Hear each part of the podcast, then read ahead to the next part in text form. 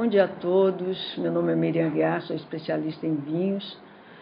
E aproveitando esse momento, já tinha vontade de produzir um podcast sobre vinhos, porque eu acho que é uma forma interessante da gente aprender que nos permite fazer todas as atividades e é, dirigir na academia, e sem mudar sua rotina e está aprendendo aí um pouco mais sobre os vinhos.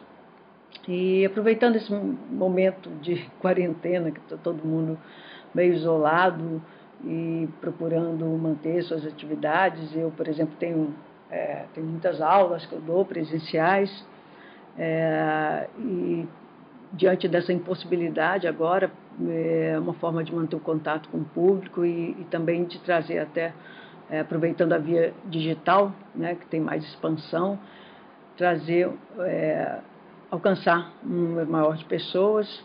E a proposta é fazer então alguns recortes né, sobre as temáticas de vinho, seja uvas, regiões, é, harmonizações, enfim.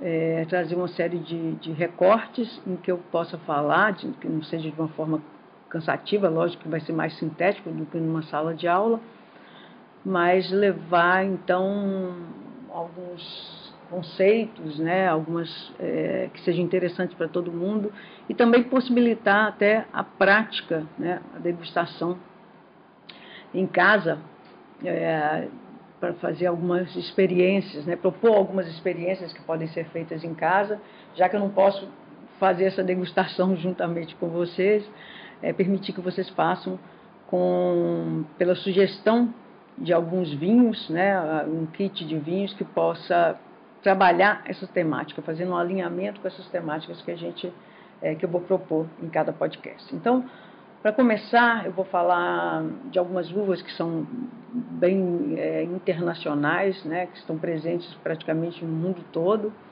é, e que fazem que têm sua base, sua origem no Velho Mundo, mas se expandiram também para o Novo Mundo e que são rótulos também que vocês podem encontrar facilmente em qualquer parte do mundo, justamente porque são uvas bem consagradas. Então, o que eu vou fazer em cada podcast, eu vou propor é, mais ou menos fazer algumas questões, né, algumas questões gerais é, sobre é, o tema e vou responder para vocês a partir dessas questões que eu mesma proponho e, e que vocês podem também é, tentar um pouco reproduzir em casa depois para poder é, memorizar melhor né, esse saber sobre os vinhos. Então, o primeiro podcast eu vou propor duas uvas brancas, né, é, aproveitando que a gente está bem no verão no Brasil, uvas, uvas brancas muito consagradas e que estão e fazem e que geram muitos vinhos, é, especialmente vinhos varietais, quer dizer, vinhos de predominantemente de uma uva só. Né? Cada legislação vai, vai, vai é, cada país e regiões tem suas próprios regulamentos assim. Então, às vezes você, a gente tem um vinho que é varietal, parece que é de uma uva só, mas ele pode ter às vezes até 80% dessa uva e é, tendo sido feito algum corte ali para complementar, mas ele é predominantemente de uma uva só, então ele tá, está autorizado a utilizar é, isso no rótulo, nessa né, uva no rótulo. Então, as duas uvas mais consagradas, que eu diria, seriam Chardonnay e Sauvignon Blanc. Então, eu vou falar características delas e a partir daí a gente pode até, inclusive, fazer um comparativo. A escolha não é aleatória, justamente porque permite também é, a gente fazer uma. Um, são uvas que se opõem em alguns aspectos, são ambas consagradas, mas que se opõem em alguns aspectos. Então, a primeira questão que eu vou colocar é quais as origens dessas cepas, né, dessas variedades de uva e o que mais as caracteriza. Né? Então, começando pela uva Chardonnay, é, a origem dela está especialmente na região mais centro-leste é, da França, é, especialmente, vamos dizer, aí, a região da Borgonha. Né? E pegando o centro-leste, a Borgonha e também outra região que ela né, está bem é, consagrada e que estariam na origem seria a região de Champagne, que é um pouco mais ao norte ali é, da Borgonha, né? é, mas o foco principal seria, de, de, fato, a região da Borgonha, que estaria a origem dela. Região na qual ela é muito forte, muito presente, e que se expande um pouco para essas vizinhanças como Champagne e outras regiões ali um pouco mais a, a leste da França. Né? É, se eu tivesse que caracterizar, né, falar né, rapidamente, o que, que caracteriza especialmente a uva Chardonnay, eu diria que seria a versatilidade. A versatilidade justamente que faz com que essa uva seja a uva mais plantada, mais utilizada para fazer vinhos finos, vinhos finos no mundo. Existe uma uva espanhola, a Airem, que é uma uva que é utilizada mais para vinho de mesa, para corte até de destilados, que ela é, seria em termos numéricos a mais presente. Mas para os vinhos finos, que é esse que chega à nossa mesa sempre, é, a gente pode dizer que a, é a Chardonnay né, que está mais presente. E essa mais presente justamente pela sua versatilidade. Versatilidade de, é, de regiões, de implementação e, e, de modalidades também de vinificação.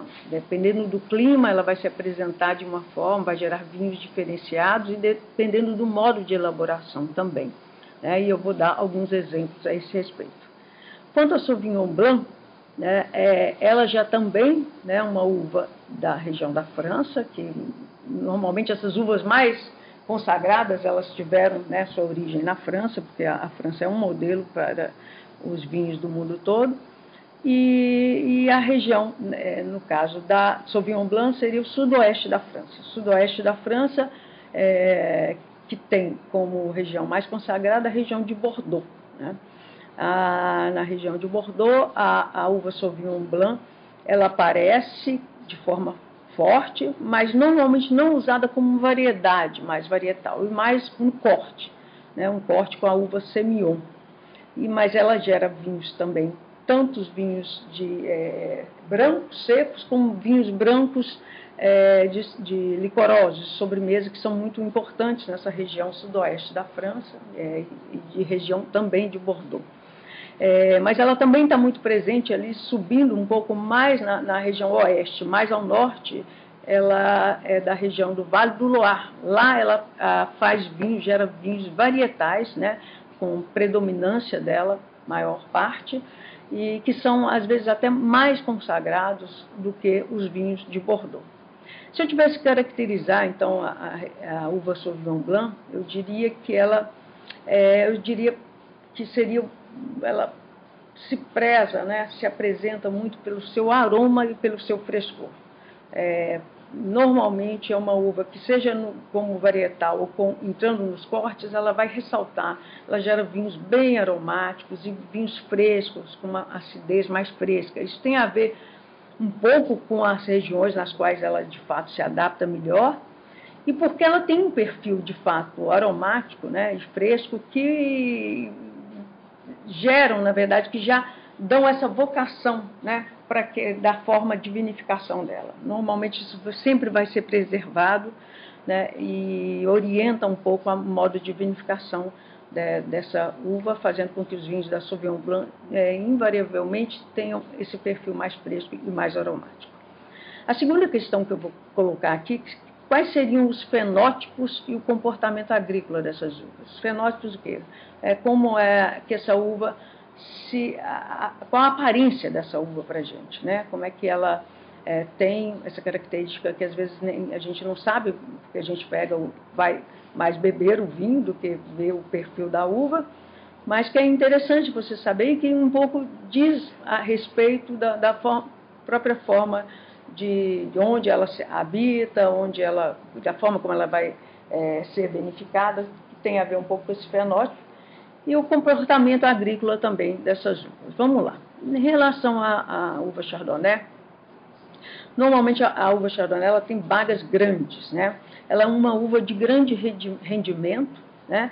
E relativamente um, tem um bom vigor e, bom, e é uma uva saudável. Isso de certo modo, explica, né, justifica por que, que essa uva está presente no mundo todo. Por que, que ela é a uva que produz vinhos finos mais plantada, mais utilizada? Né? Porque, de certo modo, ela também é, é fácil de adaptar né, em várias regiões e tem um comportamento agrícola né, é, que, que permite essa, é, esse grande rendimento. Aí, né? Então, ela é comercialmente atrativa para os seus produtores. Né? Em termos, a gente, quando vai falar um pouco de comportamento agrícola, a gente fala muito de dois momentos, que são o momento da brotação e o momento da colheita, da maturação. Né?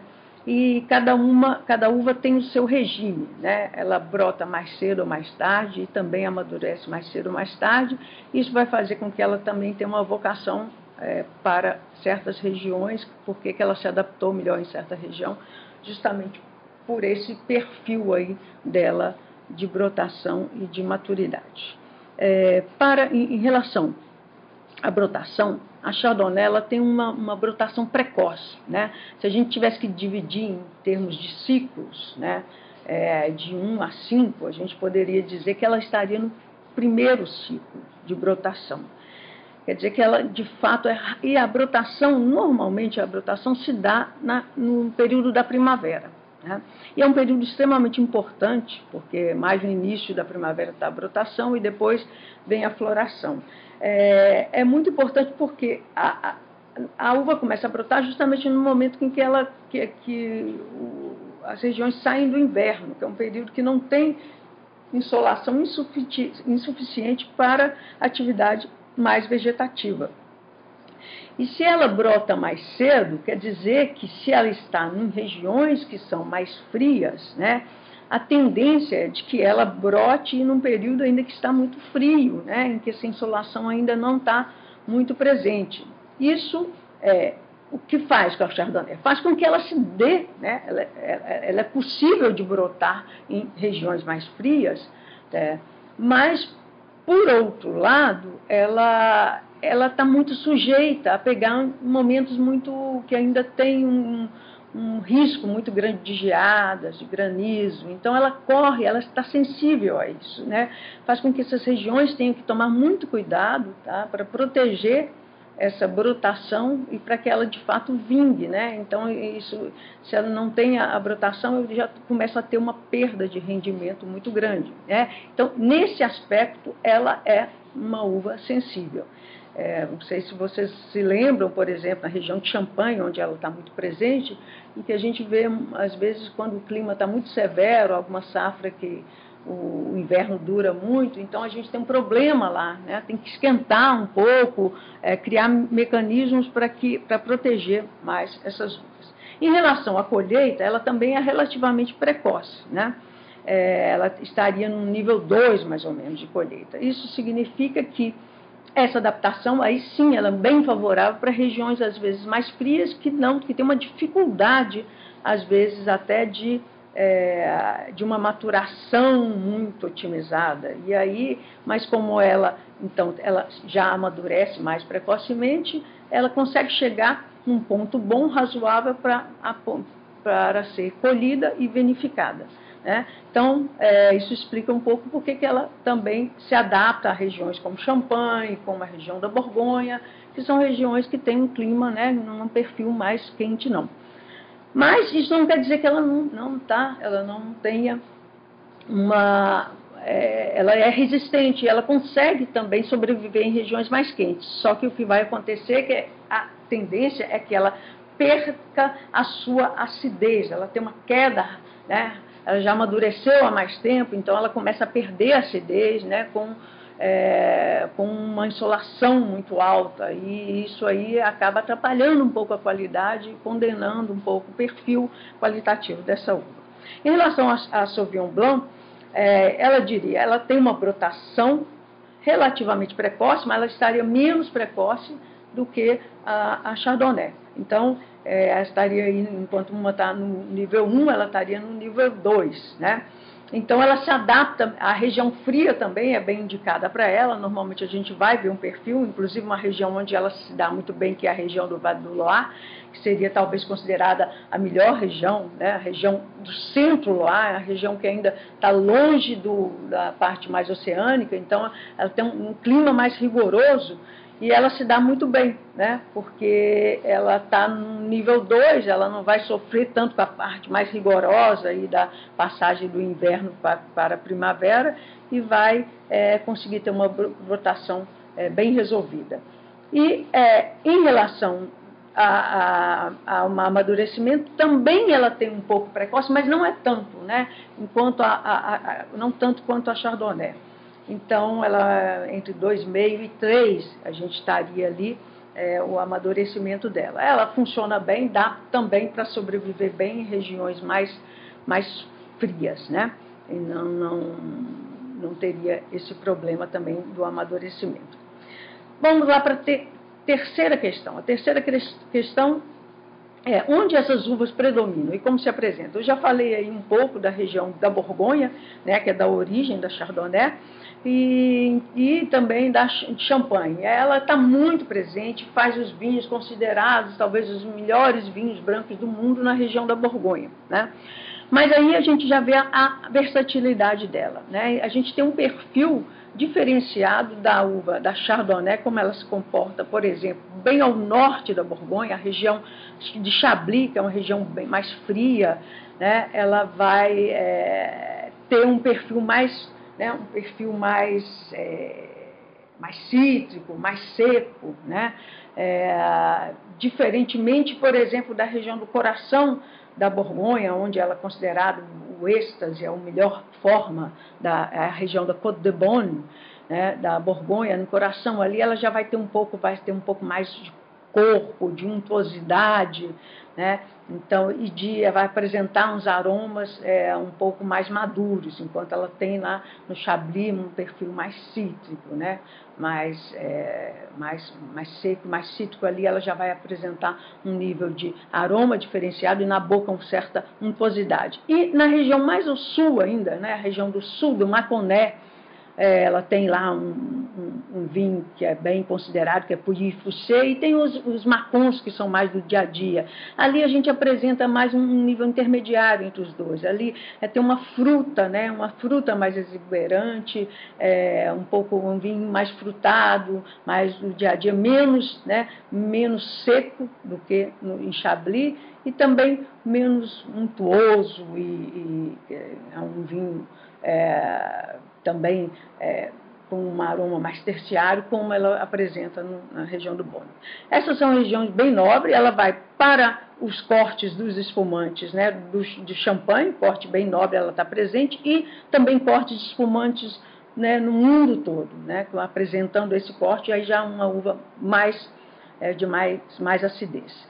É, fora disso, está presente, gente, no mundo todo tá? É, a gente entraria aí para é, ficaria difícil. Ela está muito presente na Califórnia, muito presente no Chile, é, mas também na, na, África do Sul está presente, América do Norte em outros lugares, em outros lugares da América do Sul também.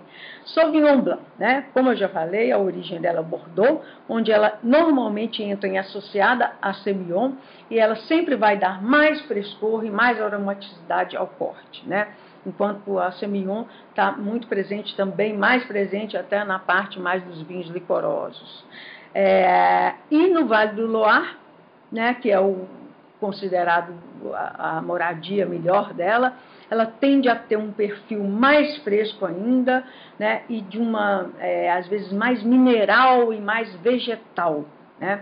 É onde a zona bem nobre dela seria no centro do Loire, né, ali na região do Pouilly-Fumé, é, é, Sancerre, onde ela é bem mineral, né, e esse fumê tem até a ver com um pouco de certos aromas defumados que tem a ver com a mineralidade dela. Ela tem uma salinidade também muito interessante no Vale do Loire. A outra região, no Novo Mundo, ela está presente em vários lugares, assim como a Chardonnay, mas a casa onde ela é considerada de fato é, que tem um nível comparável à, à região do Vale do Loire é a Nova Zelândia. Né? A Nova Zelândia ela tem, só que ela está presente, ela tem um caráter mais frutado, né?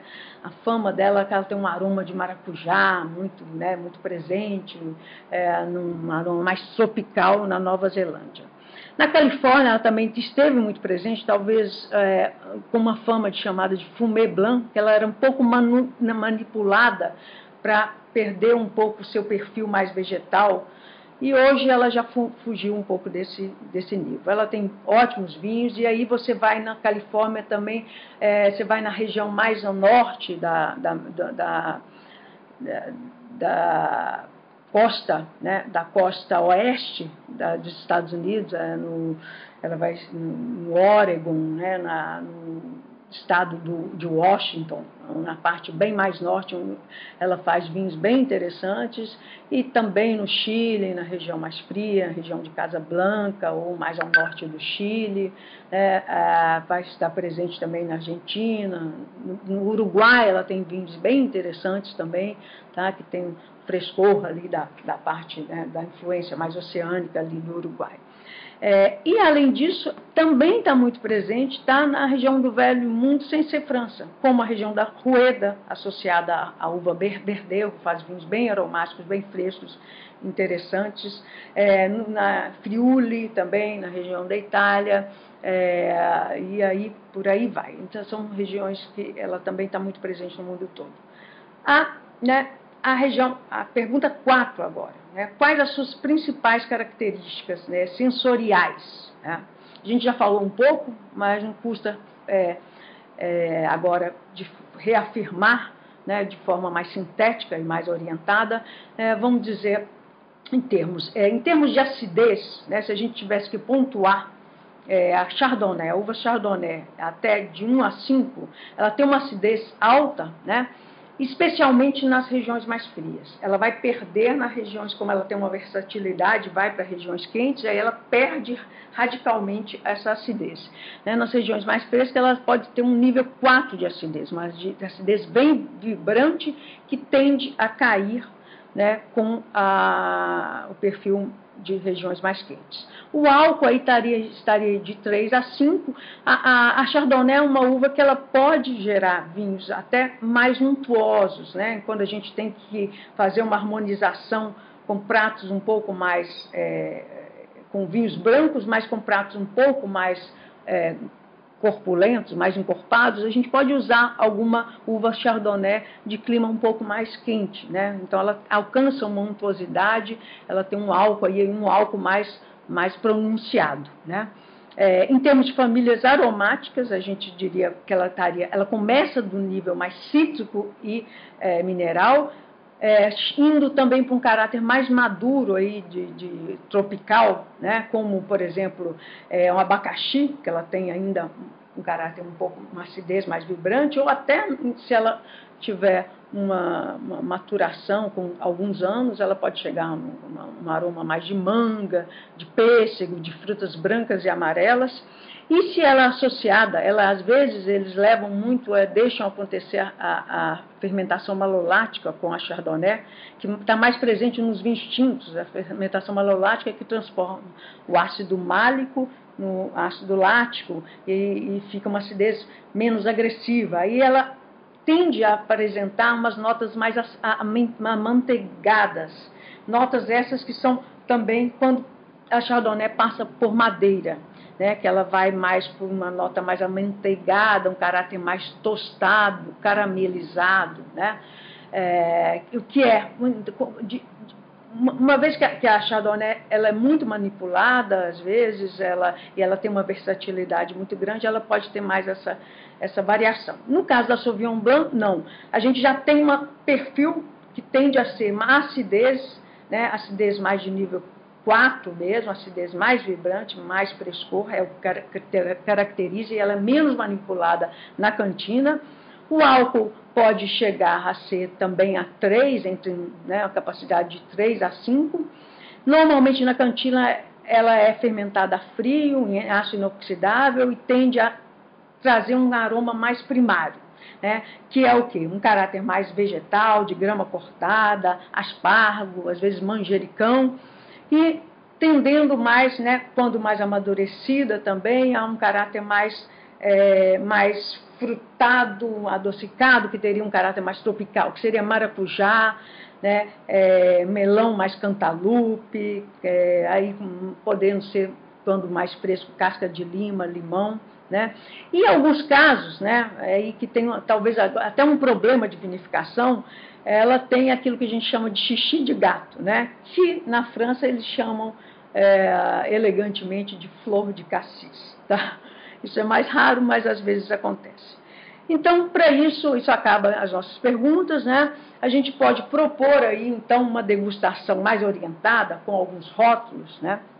É, é, então, que vocês fizessem, tentassem, por exemplo, comparar mesmo, né? Um Chardonnay e um Sauvignon Blanc é, mais fresco com um Chardonnay mais fresco, por exemplo, né? Se você tiver acesso, que é mais caro, um Sauvignon Blanc da Nova Zelândia, né? Ou do Uruguai, que está mais, né, mais presente aqui, né? Com um Chardonnay mais de estilo mais fresco, mais de um Chablis, ou que seja um Chardonnay, por exemplo, da região da Casablanca, de Casablanca, da, da Vale do Casablanca, no Chile, né, de um nível mais acessível.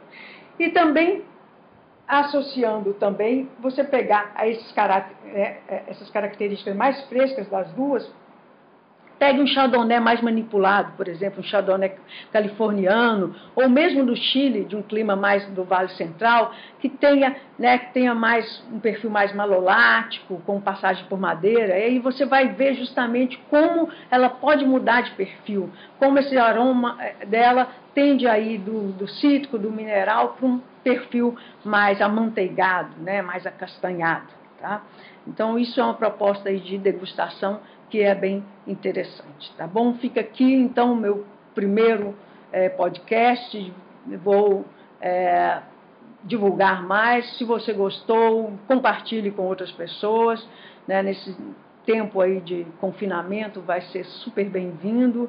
É, espero que tenham gostado e que compartilhem e, e que me acompanhem, me sigam no Instagram e vejam também os cursos, eu ofereço cursos agora presenciais não estão sendo muito possíveis, mas depois que acabar esse período de quarentena, é, eu represento uma escola, a CAFA de Bordeaux, é, e faço, tem quatro passaportes, que são níveis diferenciados da, do CAFA, certificado pela escola de Bordeaux, que tem é, 30 anos de tradição, e que oferece em Bordeaux também uma formação. Então, são módulos mais simples, mas que são certificados, em que eu mesmo que sou a, é, a, a professora. É, e tem grupos de estudos também, com temáticas diferenciadas, assim como eu estou fazendo no podcast, e com, sempre com propostas de, de com um perfil um pouco mais, mais acessível de preço e também com ofertas de vinhos com boa relação preço-qualidade.